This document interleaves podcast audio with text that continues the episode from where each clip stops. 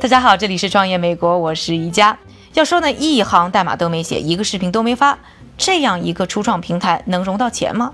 答案竟然是肯定的，而且呢，还是啊，迪士尼、福克斯、时代华纳、环球影视追着他屁股后面争先恐后的投了十个亿美元的平台。这到底是哪里的和尚这么会念经呢？今天呢，要和大家介绍的这个平台呢，叫做 Creepy，是一个专门为手机端打造的高端付费短视频平台。一句话到位的总结，它就是一个好莱坞版的抖音，短视频界的奈飞。能入驻这个平台的创作者啊，都不是等闲之辈。什么呢？奥斯卡获奖影片《水寻物语》的导演吉尔莫·德尔托罗，蜘蛛侠的导演萨姆·雷米，《暮光之城》的导演凯瑟琳·哈德威克等等。不用说呢，这个不差钱也不缺明星的平台背后，当然是有大佬在撑腰，而且呢不止一个。Creepy 呢是由杰弗里·卡森伯格和雷格·惠特曼联合打造的。前者呢曾经是迪士尼工作室的董事长、梦工厂的首席执行官，而后者啊则是惠普以及 eBay 的前 CEO。一个呢是好莱坞的电影大亨，一个是硅谷的科技大佬。乍看上去呢，这两个人明明是八竿子都打不着。卡森伯格呢从小就不喜欢上学，他中学时呢常常跑出去啊卖柠檬汁，帮人呢铲雪赚点外快。大学呢更是上了一年就辍学了。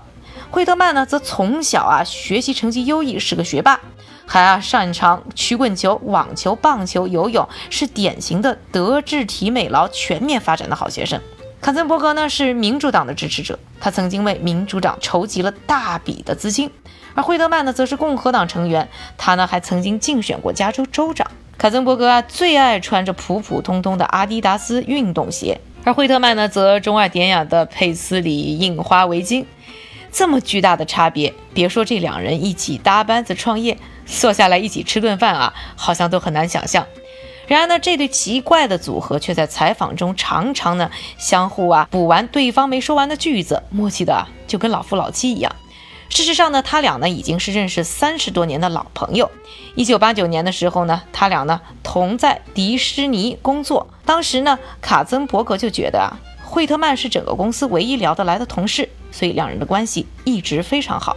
两人做同事的日子不长，只有大概呢两年的时间。惠特曼呢，首先离开了迪士尼，在鞋业、快递业、玩具业兜兜转转，最后呢，在伊贝落脚。从一九九八年到二零零八年。他让啊，伊贝的市值从五百七十万美元飙升到了八十亿美元。留在迪士尼的卡森伯格呢，则成为迪士尼重振雄风的关键角色。在他的管理之下呢，推出了《谁陷害了兔子罗杰》《阿拉丁》《狮子王》等又叫好又叫座的影片。迪士尼从此扭亏为盈，从一九八五年可怜的三点二亿美元的估值呢，飙升到一九九四年的四十八亿美元。这样看来呢，两人似乎有一个共同点啊，就是会挣钱。要是去细数啊，这两位大佬的业绩，可能还要再说上两个月。所以呢，我们把时间呢赶快推进到二零一七年，当时呢，惠特曼突然宣布呢，将从惠普 CEO 的位置上呢卸职，让华尔街呢猝不及防，惠普的股价跟着就跌了百分之七。而抢在所有媒体之前给惠特曼打电话的呢，就是卡森伯格。卡森伯格就问惠特曼了：“你辞了职，准备干点什么？”惠特曼说：“啊，我就打算休整一下。”而天生爱折腾的卡森伯格呢，倒也是直接说：“那怎么行啊？你明晚有没有时间呢？”就这样呢，第二天卡森伯格买了张飞机票呢，就飞到了湾区和惠特曼吃日料。期间呢，卡森伯格啊安利起来他想要做的一个短视频平台项目，这就是 Creepy。他说呢，这将是一个好玩的，但是又极具颠覆性的平台。他说呢，在未来五年或十年的时间里，回过头来看，你会发现我们这个世界经历了电影时代、电视时代，还有就是魁比时代。两人的一拍即合，曾经的同事又变成了创业伙伴。惠特曼呢出任魁比首席执行官，卡森伯格呢则出任董事长。别看了两个人啊，都是位高权重的大咖，年纪加起来有一百三十多岁，但是工作起来呢，却比初出茅庐的大学生们还要卖力，逢人就推销，喊到嗓子都哑了。凭借着多年来的人脉关系，魁比啊，连服务都没有推出，就已经签约了不少艺人。除了我们开篇提到的那些呢，大牌导演，还有不少知名记者、演员、音乐家等等。创始人的声誉和资源让奎比在起点上就超越了一般创业公司不知道多少倍。但是呢，这并不代表呢奎比一定会成功。奎比的目标受众是十八到三十五岁的年轻人，希望通过呢高质量的短视频去占据这些人的碎片化时间，什么上班地铁上啦，在星巴克排队的时候啦，在机场候机的时候等等。然而呢，这部分人群是在免费视频无处不在的时代长大的，突然告诉他们短视频要收费了，这两位爷爷奶奶级别的创始人，你们和观众确认过眼神了吗？数据公司 eMarketer 的一位呢数据分析师也表示，潜在的受众其实并不知道杰弗里·卡森伯格和梅格·惠特曼到底是谁，他们也不在乎，他们只是不想花钱看任何视频而已。如今啊，年轻人在网络上看的短视频大致分成两类，要么就是制作成本等于没有的 UGC 内容，就像 YouTube 上油管上的那样；要么就是制作费用啊不及传统电视零头的原创节目。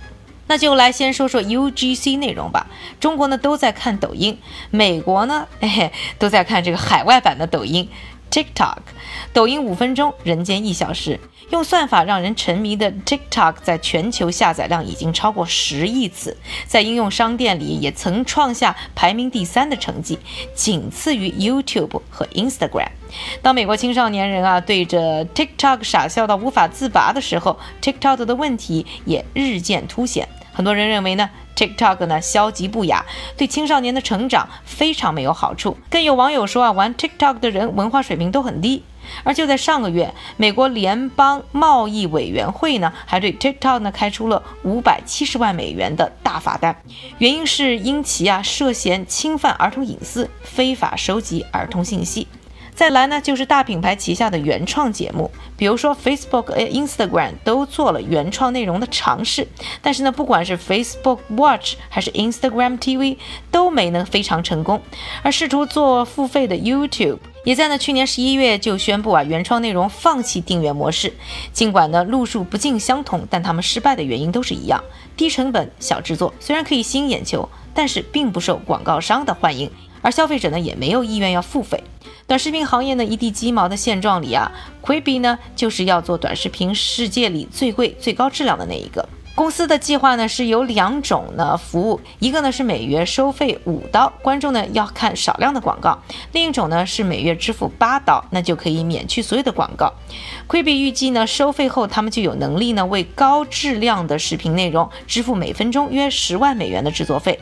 虽然呢不比 Netflix 和 HBO 动不动呢就为呢当家剧集每分钟砸上二十到三十万美元，但还是非常可观的。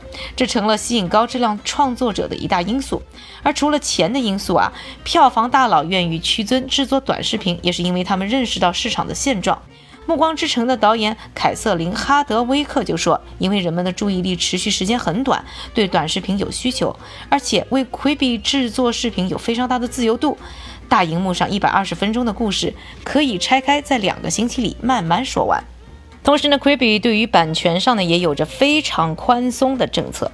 Quibi 对购买的内容有两年的播放发行权，只要期限一过，创作者呢就可以把自己的系列短视频呢拼接成长版卖给别家。逃出绝命镇的制片人就表示，现在呢想要自己拥有版权真的是越来越难了。特别是呢，在流媒体平台上，比如 Netflix、奈飞和苹果，都希望所有的版权呢一把抓。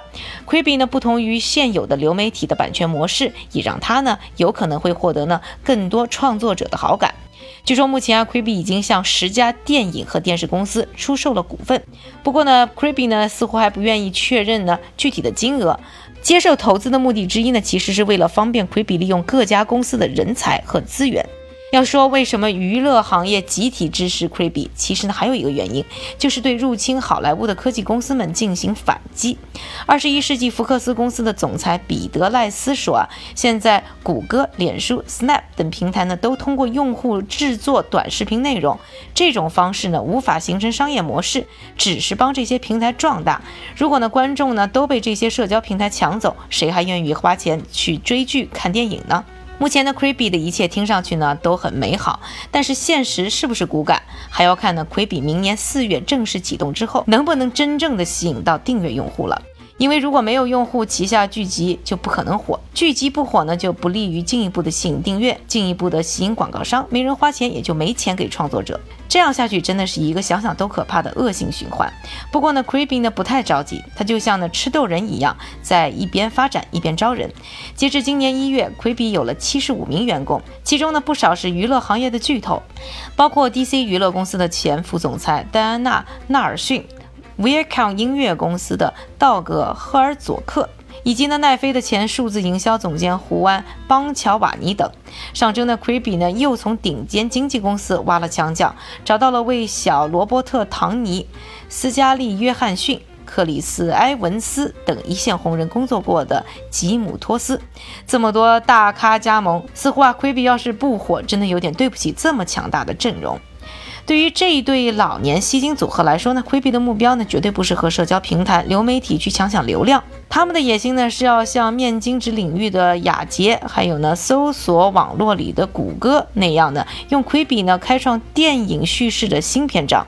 虽说啊，如今 Quibi 的办公室设在好莱坞一条小路上。一个呢不起眼的联合办公空间里，但惠特曼说呢，这一波有点当年他刚入 eBay 准备大干一番的感觉。每个月公司都变得很不一样，这个感觉让他觉得非常熟悉。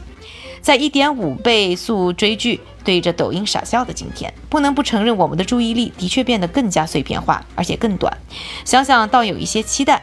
在 Quibi 推出时，杰弗里·卡曾伯格和梅格·惠特曼两位离退休老人，如今要如何颠覆我们看片的习惯？